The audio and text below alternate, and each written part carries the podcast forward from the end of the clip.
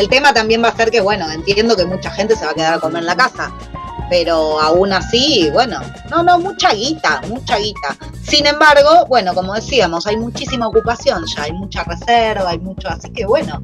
Bueno, se ve que hay gente que, puede, a tomar sol con barbijo. ¿Serán los mismos que se?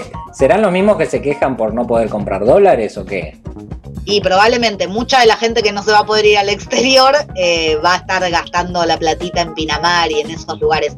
¿Vos te irías, Mariani? Yo no, no, me iría, no sé, me parece que los pocos pesos que tengo me los ahorraré en una pelopincho, no sé, porque no, no me veo. Por supuesto me iría eh, a un lugar tranquilo, sí, me encantaría, pero en estas condiciones me parece que no sé si vale la pena. No sé. No, también hay otros destinos que no son playa. Digo, vos mm. te podés ir a la montaña, una cabañita y son vacaciones igual y no vas a tener que estar padeciendo por ahí tanto los protocolos, porque la playa tiene que ver con que es un lugar común. Claro. claro, por ahí hay que ver si, qué sé yo, si Córdoba abre su temporada y permite el acceso de ciudadanos de la provincia de Buenos Aires eh, no sé, el caso es que va a ser un quilombo. Meta alcohol aparte, imagínate. Te pones bronceador y te pones alcohol. Te pones bronceador y te pones alcohol. ¿Vos tenés pelo pincho, no eh, no tengo, pero tengo una manguera hermosa. de hecho, pará. Yo te quiero contar algo. Yo soy de vacacionar en la costa argentina, pero no voy a la playa. Y lo que ah. hago es manguerearme antes del coronavirus. O sea que mucho no, no, me cambiaría a mí en tal caso. Este, Claro, vos te, pones una reposera ahí en el, en el parque y te cada tanto cuando te agarra calor una manguerita. este año, ¿sabes en qué invertí? Es buenísimo. Le compré, ¿viste esas pistolitas que dosifican? Ah, que Sale el agua como con distintos dibujos. Haces como una fuente. Aguas danzantes. Esa, esa, fue mi pelo pincho del verano pasado, que era un montón, era muy tecnológica. Che, ¿y Cristian, ¿le gustará irse en estas condiciones? Ay, no, no, no, la verdad que no. Yo le rehuyo a todo esto. Me parece. No sé, igual sin intentar ser muy demagógico, aclaremos también que la mayoría de los que escuchan este programa están con, cierto quilombo, ¿no? Y que posiblemente no se vayan de vacaciones. Así que también eh, recordemos que hay mucha gente que, que, a diferencia de nosotros, se quedan sin laburo. Y, me parece a veces por ahí hablar de todo esto de las vacaciones. Eh, preferiría, como decía Bartleby, el escribiente preferiría no hacerlo. Primero porque me parece que todos eh, los que vayan a la costa en esta situación eh, se merecen un poco de un poquito de COVID de, los que estén por allá, los, que cobran, los que después te terminan cobrando y arrancando la cabeza. Eh, así que déjame a mí con, con Noé, con el manguerazo. Sí, vamos con el manguerazo de una. Che, podríamos, podríamos organizar, ir todos a la casa de Noé, porque Noé, sos de compartir la manguera, Noé, vos. siempre, siempre, absolutamente. bueno, ahí está. Y incluso ahora que tiene el dosificador ese, no, olvídate, es una Acevedo, Acevedo se, se, para ahí a tres metros, así mantenemos la distancia, obvio. Obvio, obvio. Y le, le aparte es divertido, porque le tirás. Es re divertido, sí, es muy divertido, es muy divertido. Le estuvimos preguntando, Pablo, a los oyentes. Ah, me interesa. ¿Qué era en relación a las vacaciones? ¿Qué era eso que no podía faltar en una vacación? Viste que si vos tenés que decir, bueno, loco, a ver cuál es la clave de la vacación. ¿Qué es eso? esencial, ya que estamos en tiempos de cosas esenciales. Bien. ¿Querés saber lo que respondieron algunos? A ver, tirame un par, a ver. Mira, Neuen dice que para él lo que no puede faltar es un libro, un Fernet, y aclara por qué no hay en todos lados Fernet. Bueno, no, supongo que, no será, no sé, acá en me parece que sí. Y auriculares, o sea que sus tres claves esenciales de vacaciones para Neuen son leer, chuparse un fernet y escuchar música, supongo yo. Estoy con la Ese es un, aislamiento preventivo también. Ese es un aislamiento. es alejarse. Ya, ya y además con, con el alcohol en sangre que te da el fernet, estás como inmunizado. Con el alcohol en sangre del fernet. Ahí está. Gustavo nos cuenta, y yo coincido un montón con esta respuesta, que para él la clave es tener buen tiempo. Y yo insisto, me puede faltar un montón de cosas en vacaciones, pero que no me falte el sol. Claro.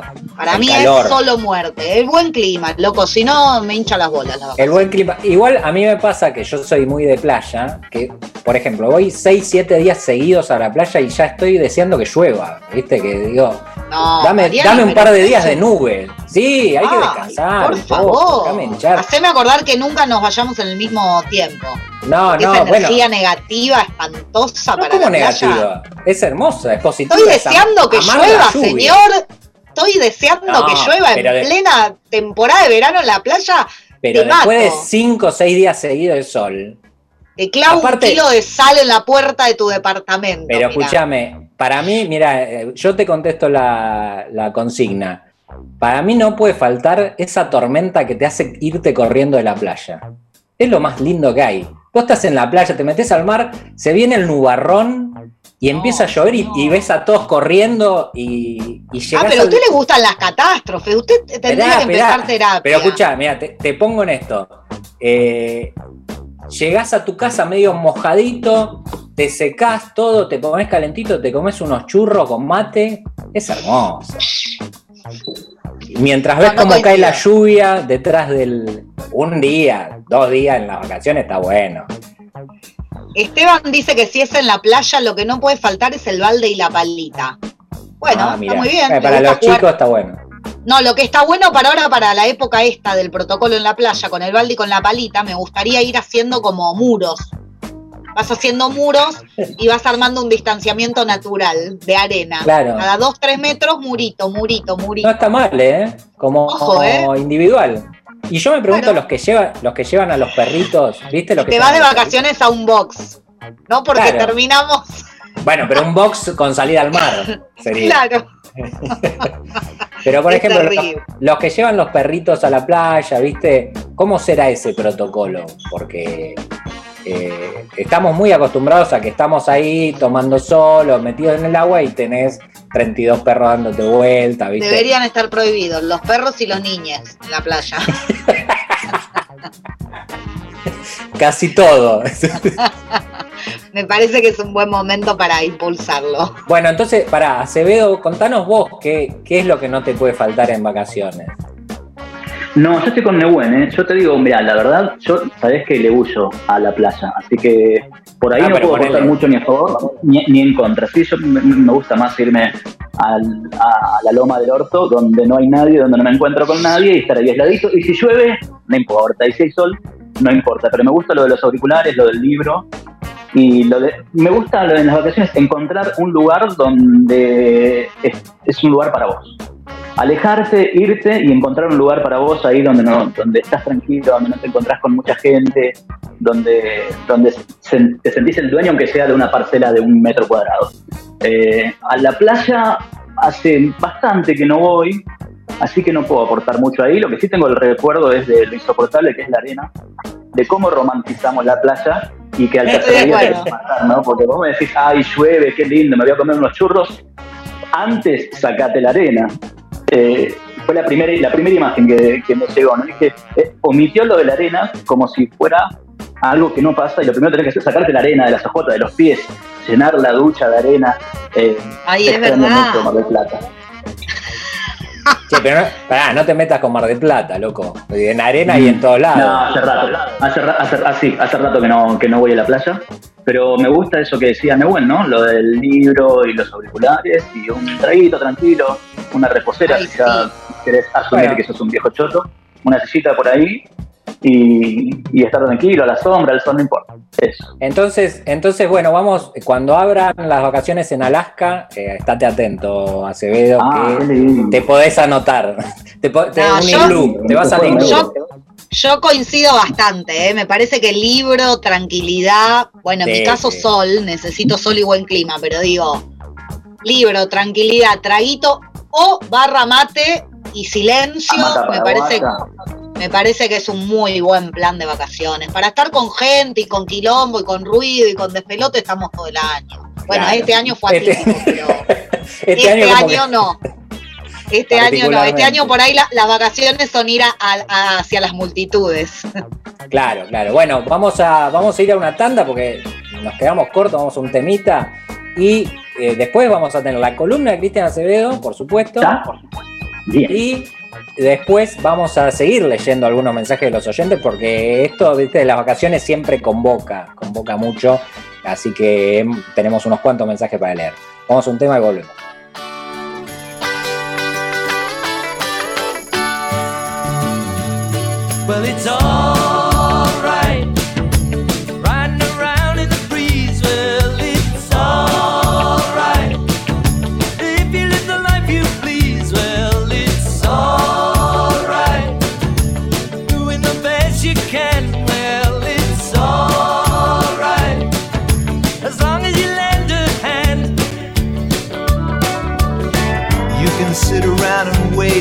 Phone to ring.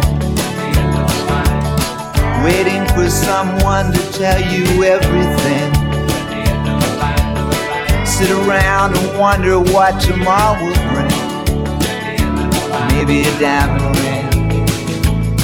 Well, it's alright, even if they say you're wrong.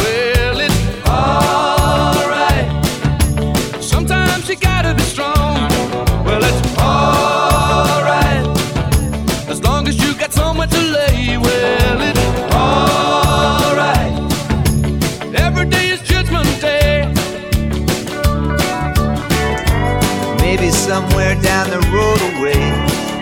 The end of the line. You'll think of me and wonder where I am these days.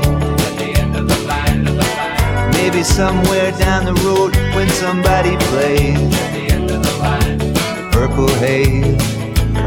Well, it's alright. Even when push comes to shove.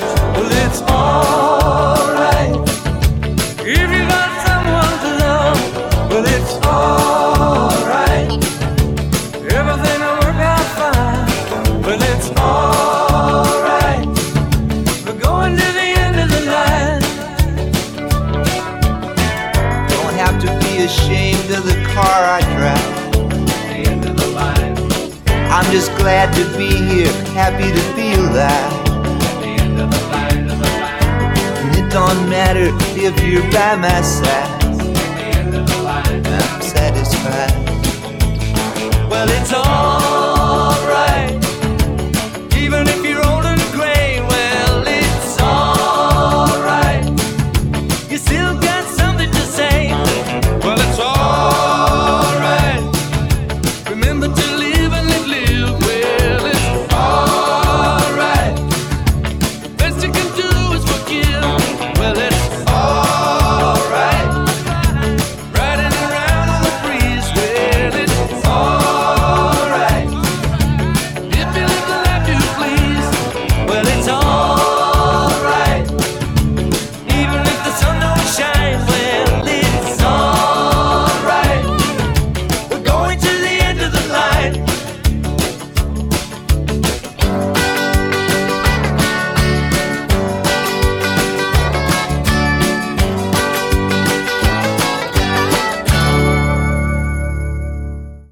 Deshacer el mundo, deshacer el mundo, deshacer el mundo, deshacer el mundo, deshacer el mundo. Deshacer el mundo, el lugar donde las pequeñas revoluciones hacen la diferencia.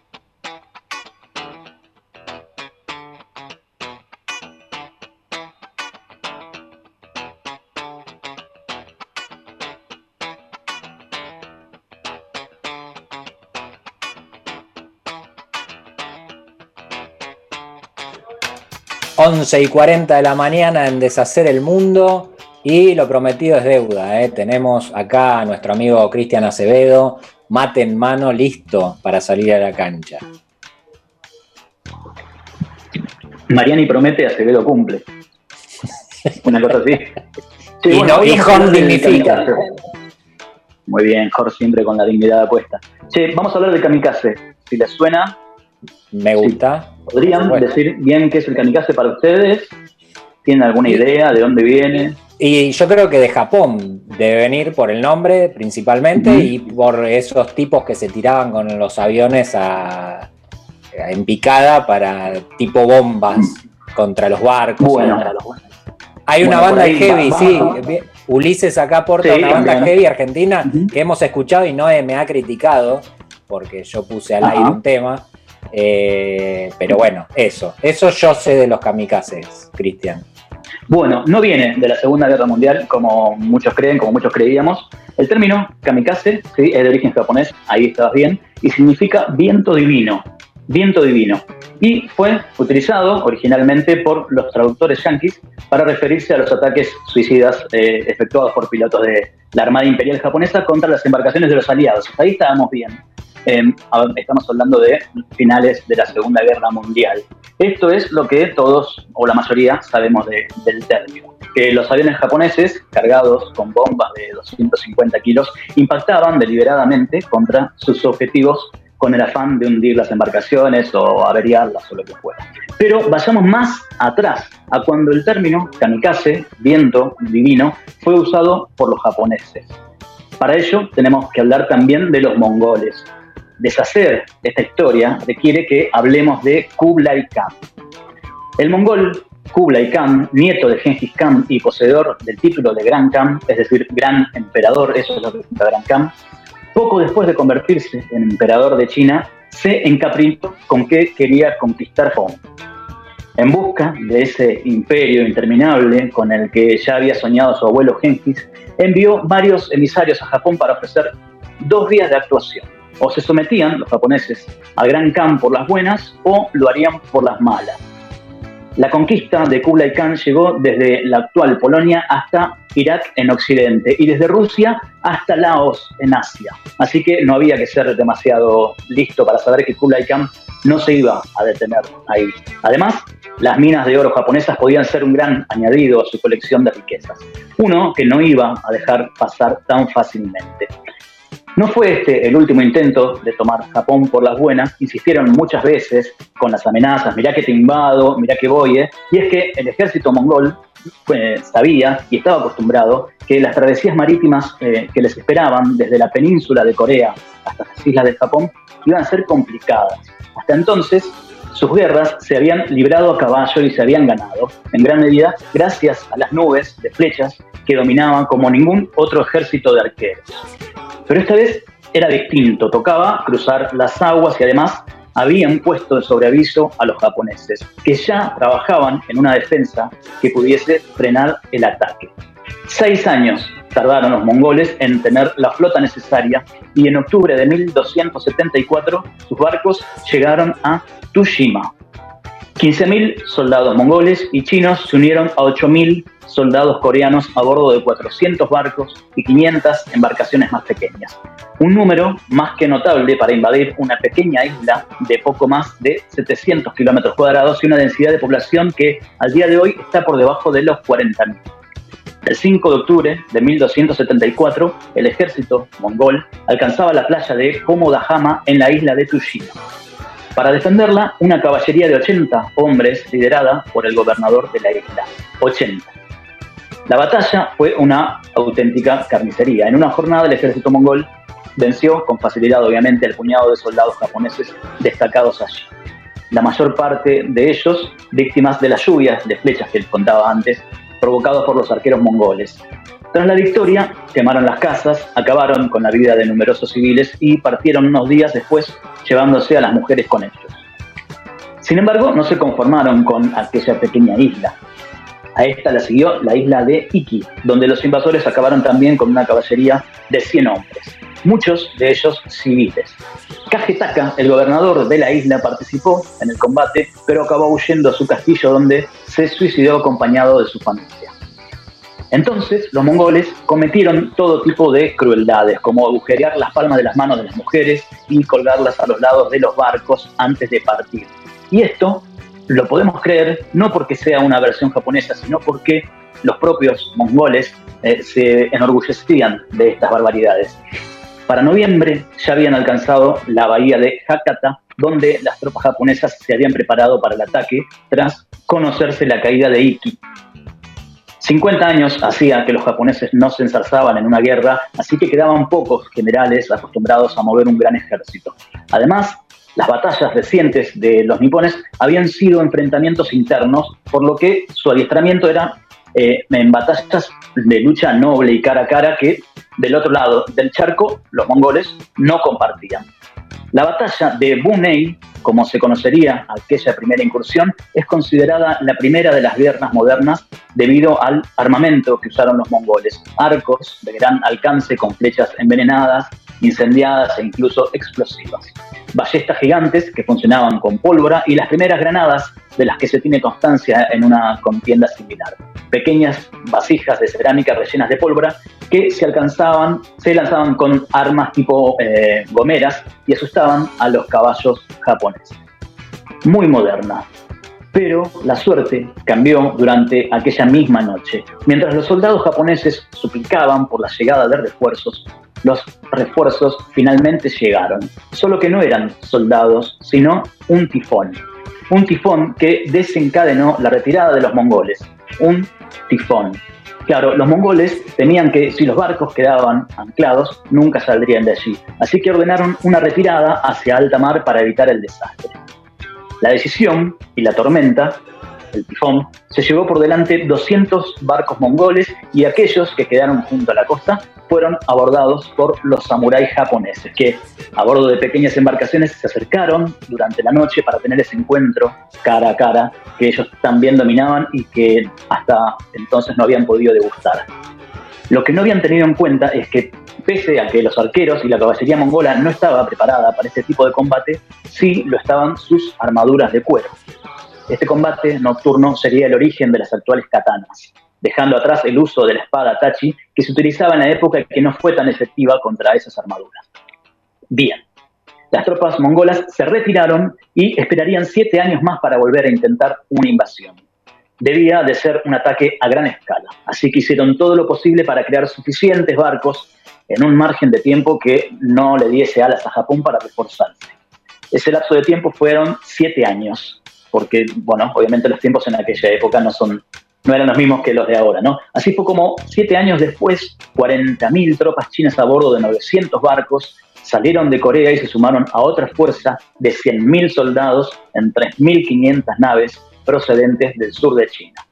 Tras una, un toma y daca que se alargó hasta el verano, las tropas mongolas volvieron a China para reaprovisionarse. Los invasores se encontraron con una armada nipona a la que superaban ampliamente el número, obviamente, pero que había hecho todo lo posible para dificultar el desembarco de los mongoles. Son tercos los japoneses, pero sabían que la tenían complicadísima, así que le pidieron a la diosa del sol que les ayudase a detener a su enemigo. El 15 de agosto de 1281, con los barcos mongoles intentando traspasar la fortificación costera, la suerte volvía a ponerse de parte de los nipones, provocando la llegada de otro tifón, uno de grandes proporciones que durante dos días barrió los barcos mongoles, dejando un reguero de muerte a su paso. El nombre del tifón era Kamikaze, viento divino, el 80% de las tropas de Kublai Khan murió ahogada abajo o bajo el afilado acero de los samuráis. Tan pronto conseguían acercarse a la playa. Se cuenta que tras la devastación del kamikaze, una persona podía caminar por la costa pisando solo cadáveres y restos del naufragio. Así surgió la leyenda del kamikaze, el viento divino que protegió en dos oportunidades a los japoneses de las invasiones del ejército mongol.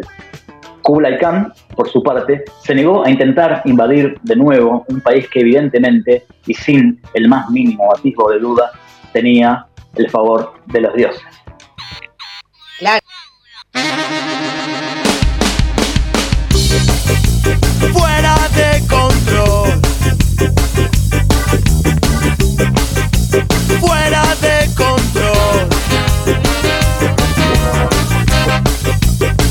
diera cuenta que la vida es corta, puede ser que dure menos que esta canción. Y ver lo importante que son ciertas cosas. Si no se preocupara por tener la razón. Si no se esforzara por hacerse normal tendría si no prefiriera estar en otro lugar. No creo que tampoco le sirva sería como es, no vería como ve. Que contento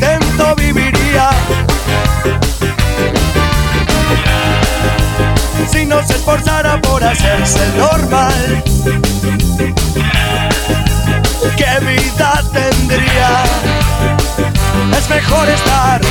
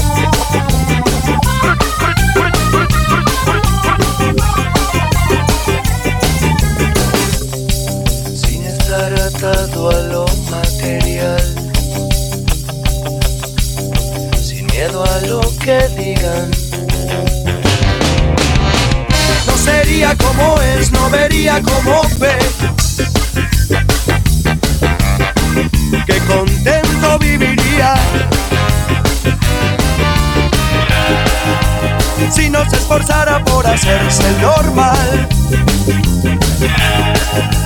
¿Qué vida tendría? Si total lo que el destino te dé, el destino te lo quita y es mejor estar fuera de control.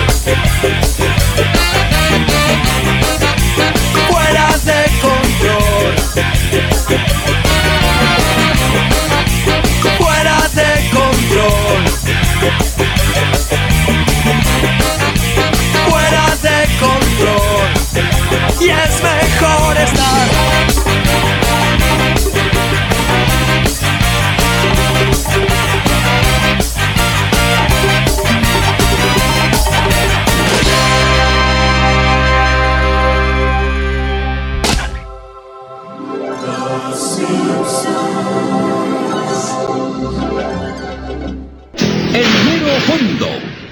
Esta noche, en el mero fondo, ella, una destacada universitaria que entregaba su vida a los niños, hasta que un degenerado gordo y feo llamado Homero Simpson le dio un curso intensivo de perversión.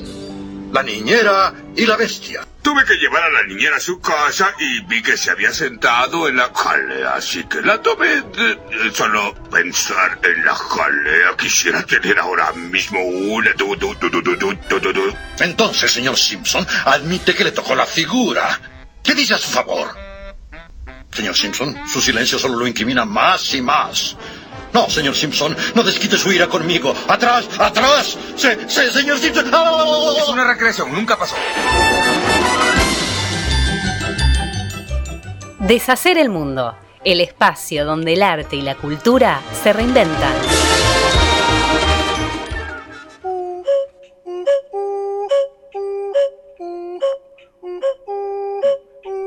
Y Acevedo cumplió, ¿eh? Acevedo cumplió con su columna, eh, sabíamos de la calidad, aunque no sabíamos de qué iba a hablar, y nos quedamos charlando fuera del aire sobre, sobre esta columna más que interesante, ¿no? Sobre el origen de los kamikazes, que jamás pensé que era ese, eh, estaba más referido a lo que uno conoce, ¿no? Lo de la Segunda Exacto, Guerra. sí, sí, te lleva, te lleva a eso, ¿no? A la Segunda Guerra Mundial, a los aviones que, a los pilotos que se suicidaban, eh, te, te lleva a ese lado. Qué loco, ¿no? Dos tifones.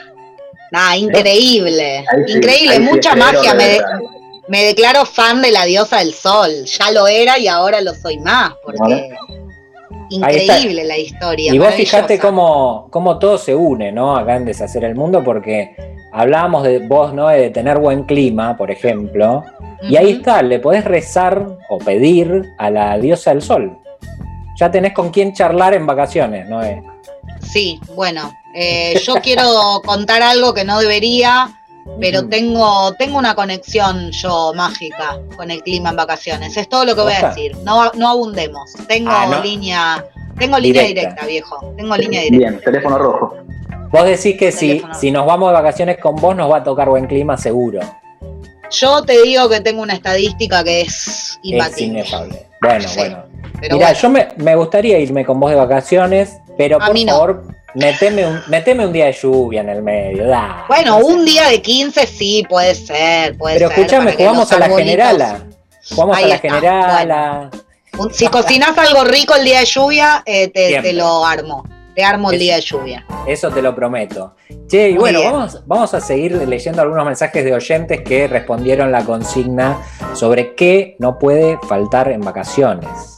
Sí, Sol nos dice que lo esencial, ella dice, es muy fácil la consigna. Ron y limón, en su justa medida. O sea que ella puede haber mal, buen clima, no importa. Ah, no si tequila, ron, ron. Bien. ron y limón. Medio, medio cubana salió. Sí, este, y se llama Sol. Mirá. Se llama Sol, exactamente. Florencia dice, unas buenas vacaciones tienen que ser sí o sí con organización. Las vacaciones para mí comienzan un mes antes, dice Florencia, preparándolo todo. Lista de viajes, papeles, cosas que podemos hacer. La organización es la base para el disfrute. Bueno, ahí tenemos una oyente obsesiva y organizada eh, para sus vacaciones. Digo, los que, los que son de, ay, relajada las vacaciones, que salga lo que salga, que no se vayan con Florencia porque la pasaría mal. No, pero, pero, pero es verdad que a mí, a mí me gusta eso, decir, bueno, che, vamos a ver las rutas por donde vamos a ir, a ver en qué pueblito podemos parar. Me gusta ese estilo de Un poco vacaciones. de, un poco de planificación te gusta. Sí, sí, porque ya como que lo vas eh, palpando, ¿viste? Lo que va a pasar. Bien, el mensaje que viene creo que somos un poco todes, creo que en algún lugarcito de este mensaje estamos. Diego nos dice, dormir y trasnochar, comer de mucho y de todo para luego Sí. querer caminar para adelgazar, elegir libros para leer y ni tocarlos, querer juntarse con amigos, familiares y no ver la hora de que se vayan, querer días lindos de sol para después embadurnarse con pantallas solares o quedarse escondido debajo de la sombrilla. Me parece que expone Diego esta suerte de, cosa contradictoria que tiene a veces la vacación, ¿no? Que uno quiere hacer todo junto eh, en esos 15 días. eh, La ciclotimia, y aparte, vos sabés que a mí las vacaciones que más me gustan es las que no siento obligación de conocer nada. ¿Viste esas que vos decís, no tengo que ir acá a tal lugar porque necesito conocer? Me gusta no hacer Sí, nada. pero te estás contradiciendo, Pablo. Te estás... No, dale, definite. O, o organizás las vacaciones Claro. o no la organizás. Claro, No, no. vos mismo te estás contradiciendo. Acabas de decir que te gustaría recorrer tal pueblo, de tal kilómetro, Sí. de tal lugar, y ahora decís, quiero la libertad. Sos complicado, Pablo. Te das cuenta, Acevedo, así estamos, por gente como este, que no sabe bien. A mí déjame con el manguerazo. La... Aguante el manguerazo, viejo. Yo voy a decir algo en relación. Para mí son dos planos distintos. Para mí, el planificado y de conocer lugares es un viaje, no es vacación. Claro. Para mí, claro. la vacación es ocio. Y un viaje es hermoso, pero si estás hoy acá, mañana allá, pasado arriba un micro, Ujú. traspasado, ¿eh? para mí no es vacaciones. Es otra experiencia. Viaje es divino, todo bárbaro, pero no descanso. No, Para mí, no, vacación es estar al pedo. Ese sería el título de mi vacación. Bueno, sí, sí, rascarse ahí un poco los, El ombligo. los que te. Claro, y vos eh, que me acusabas de viejo, eh, te voy a decir, a mí me encantan las vacaciones termales. Uy, Dios mío, qué difícil. Uy, me qué gusta polémico. mucho ir Uy, a las termas. Me gusta Uy, muchísimo. Bueno, bueno, no, yo no te acusé de viejo nunca, sos, sos. No es una Pero sabés que acusación. nunca, nunca fui a las termas, ¿no? Y creo que es más una convicción. Debe estar buenísimo, imagino. Pero asumir que te gustan te- que te gustan las termas te ubica en un lugar en el que no quiero estar. Es como salir a caminar. La verdad que o, o voy a correr o me quedo en No. casa. Pero asumir que vas a ir a caminar, ¿viste? No, Eh, pero que correr, correr está debe sobrevalorado buenísimo. totalmente. Correr está sobrevalorado. debe no, hay nada más, pero- no hay nada más aburrido que salir a correr. No hay nada más Mm. aburrido. Esa exigencia física donde empezaste y a los cinco minutos decís por favor que termine este suplicio. No, No, prefiero no, no, no, ya, ya ni siquiera estoy, estoy defendiendo la postura de correr, ¿eh? Estoy diciendo, voy a caminar. Digo, eh, desde el momento en el que decís, hoy voy a salir a caminar, eh, es, Ah, yo empezaste lo hago. a, a morirte. Sí, y te vas a yo- sin duda. Yo no puedo aportar en, no puedo aportar en esta discusión porque nunca corrí en mi vida, chicos. O sea, no sé si está bueno correr. No, no sabría decirte. No, no, ni siquiera, ni siquiera, ni siquiera digo va desde el lado de decir que, bueno, es algo correr, pero prefiero no quedarme, así como prefiero no ir a ningún lado antes de ir a las termas. Pero Claro, no porque, la que- verdad, no fui nunca. Es una, es una postura en realidad, ¿entendés? Es Estoy de acuerdo. No, me, defiendo de acá y voy a, ah, salir a bancarla y, y seré viejo y todo, pero no lo voy a asumir. Claro, es como un titular que no va con tu vida. Emilce nos dice vacaciones, vacaciones. Vacaciones serían sin hijos. Esa, esa para Emilce es un poco una vacación real. De descanso sería sin hijos. sí, sobre todo cuando son chiquitos es más complejo, es más complejo, Claro, más no se intenso. descansa mucho. Bueno, y el último lo tenemos a Marcos, que nos dice, no puede faltar en vacaciones. Un asado con amigos, bot sí. Una caminata, sí. Vamos. Yo la banco, aunque Acevedo no la banque. Mirar las estrellas, dice también. Mate e ebook. Yo rebanco este paquete vacacional de Marcos. Le compro. Si, tú- si, Le ti- compro. si me lo vende, se lo compro eso. Sí, ¿eh? me parece que es un muy buen paquete vacacional. Tiene, Compro, el compro, pero sol. ojo, Hagamos la diferencia, que no es lo mismo una caminata, que está perfecto, que de- tener la rutina de salir a caminar. Claro. Ya no estamos Claro. hablando de vacaciones. Eh, estamos hablando de eso, así que banco las vacaciones de, de- de Marco, inclusive hasta le metió ebook ahí, porque con lo que Sí, están los libros, anda a Sí, comprar sí. libros, ¿no? Lo que No, no, te gusta a porque- vos, lo que no te gusta a vos, Acevedo, son las etiquetas, me parece. decir, salir a caminar, es como los enunciados. Después que se dé una caminata. No, no, no, las etiquetas de Jamelal, la, etiqueta, la etiqueta de viejo, esa es la única que no me gusta. Esa es a la que se está resistiendo por unos ¿no? años Los más.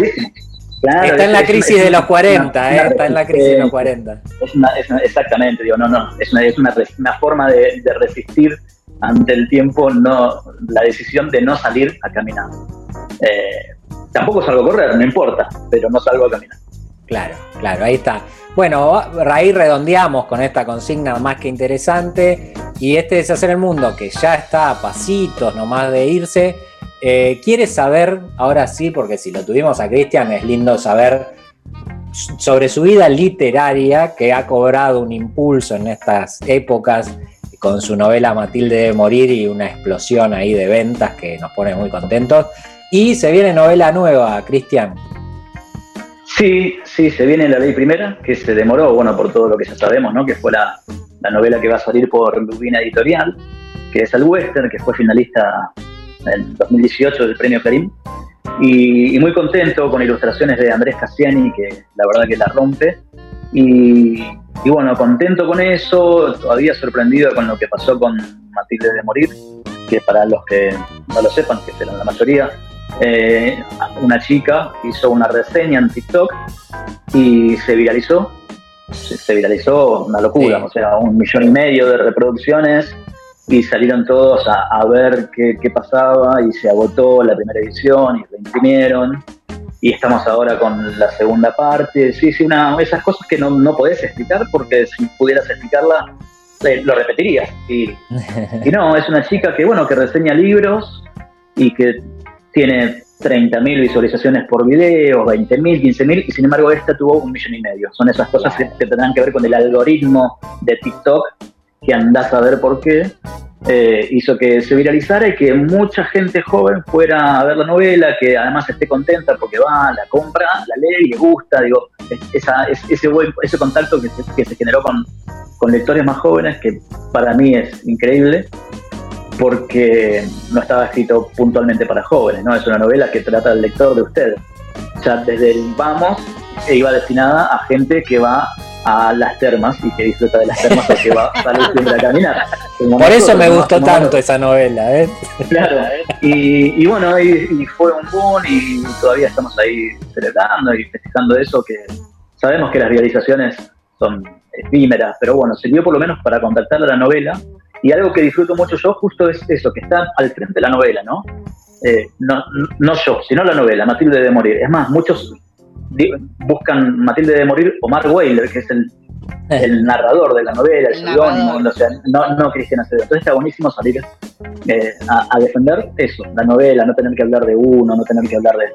si- si- sino de, de eso, de, de- de la historia, y está buenísimo. Y, y bueno, ahora sí, las, dos cosas, ¿no? Eh, celebrando eh, eso que pasó y que es extrañísimo, y a la vez eh, preparando preparando todo este asunto de, de la ley primera, ¿no? La novela que, ya te digo que dentro de muy poquito se, public- se- ya, ya estará distribuyéndose porque ya se, se está imprimiendo, está en proceso de impresión y que veremos ahí a ver cómo, cómo sigue todo, si lo presentamos por Instagram, eh, bueno, era lo que estábamos hablando fuera del aire, ¿no? A ver cómo, cómo sigue todo porque es todo muy raro igual ahora. Aclaremos algo que Acevedo no va a decir en primera persona. Por supuesto que lo de TikTok, si se quiere, podría entenderse como un golpe de suerte, como, uy, mirá lo que pasó. Pero aclaremos que atrás de eso lo que hay es una maravillosa novela, un gran escritor, y por eso también Chris me parece que tiene eh, la repercusión que tiene. Por supuesto, a lo mejor TikTok fue un medio para que eso explotara y se hiciera conocido. Pero si después eso no se sostiene en una gran literatura como es la tuya, eh, bueno, no, no, no se sostiene, es así de simple. Así que a comprar Matilde debe morir, a estar atentos a Western cuando salga, que falta poquitito, y todo lo demás libro de Christian, ¿no? Porque no son los únicos y están todos muy buenos. No sé si todos se consiguen, Sommelier y mm, Canigalístico Sí, ¿sabes que me escribió? Porque me está pasando eso, ¿no? Que me están escribiendo lectores y eso está buenísimo, ¿no? Porque a raíz de eso eh, va, busca, rastrea, busca mi nombre y me escribe. Se contacta conmigo y me pregunta, ¿viste? Y bueno, ya hubo unos cuantos chicos que compraron sommelier de infiernos, así que todavía se consigue. Y la sonrisa de Bailer también me escribió antes de ayer una chica que compró los dos a raíz de, de Matilde, ¿no? Así que se consiguen, será cuestión de googlear y si no lo conseguirás usado. Eh, Muy bien. siempre hay alguien, siempre hay alguien que, que lo compró, lo leyó y lo, y lo quiere vender. Así que se consiguen y bueno, y muy pronto, yo imagino ya que para noviembre, la ley primera se conseguirá a partir de, me- mediante Sí. la página, la página de Lubina. Sí, Pablo. Eh, y la- la- viene la ley primera de Lubina y me decís que estás eh, escribiendo o terminaste de escribir una segunda parte de Matilde. La- sí, Matilde decide vivir, Oh, que es una historia que tenía ya más o menos, tenía ya es- escrita, apenas terminé de escribir Matilde, con intentando eh, resolver algunos, algunos huecos que habían quedado, que eran intencionales y otros no tanto de Matilde, y que había quedado ahí, y, y bueno, con todo este impulso me, me llevó a sentarme otra vez y fui, la verdad que contento porque fui resolviendo muchas cuestiones que me tenían ahí trabado, que no sabía y que creí que no iba a poder resolver, porque también es complicado, ¿no? Porque es escribir una segunda parte que no es una segunda parte, sino es algo así como simultáneo, pero que a la vez no tiene que negar la primera. Claro. Eh, entonces, bueno, entonces ahí medio complicado encontrar el equilibrio entre el lector nuevo que se pueda acercar a esa segunda parte, si tiene que haber leído la primera, ¿no? Así que, bueno, no sé, estamos ahí viendo a ver si, si, si bueno, si conseguimos eh, al menos eh, no, no echar a perder la primera parte. Claro. A ver si conseguís lograr los logros. lograr los logros, lograr los logros que logramos. A ver si Escuchame. lograr los logros, claro. Y hay que decir también que el prólogo de Western de la ley primera lo escribió nuestro amigo Nico Sí. Correa.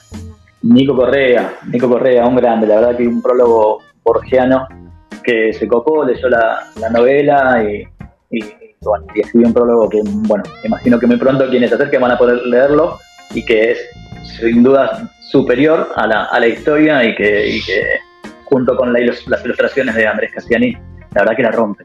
El prólogo, Mucho todo. arte, Estoy ¿eh? contentísimo Mucho porque el prólogo, la las ilustraciones, tiene 10 ilustraciones eh, en el interior, la edición, así que estoy, sí, contentísimo. Estoy chocho, diría, si fuera Mariani.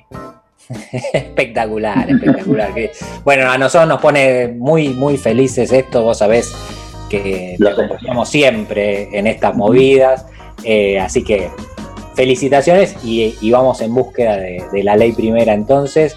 Y tenemos que cerrar el programa, amiguitos. Eh, les deseamos a todos una buena semana. Noé, empezá, empezá a desenrollar la manguera, que te caemos. Te caemos con Acevedo en cualquier momento, ahí en Zunga. Los espero ansiosa, con barbijo, por favor, ¿eh? Ah, Con barbijo. Listo. Cristian, muchas gracias por habernos acompañado una vez más y te esperamos pronto, obvio. Muchas gracias, chicos, la verdad que la pasé muy bien. Gracias a Ulises Violato en Radio La Madriguera. A todos les deseamos una muy linda semana y nos reencontramos acá en Deshacer el Mundo el próximo sábado. Chao. Empezar porque sí.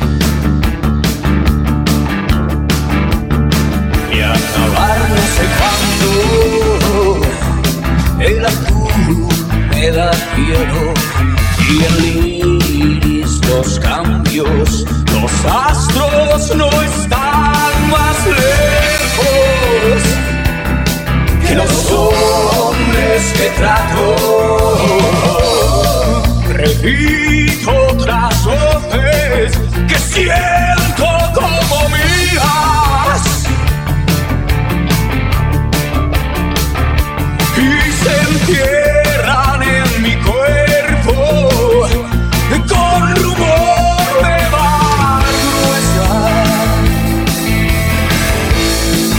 te hizo que no me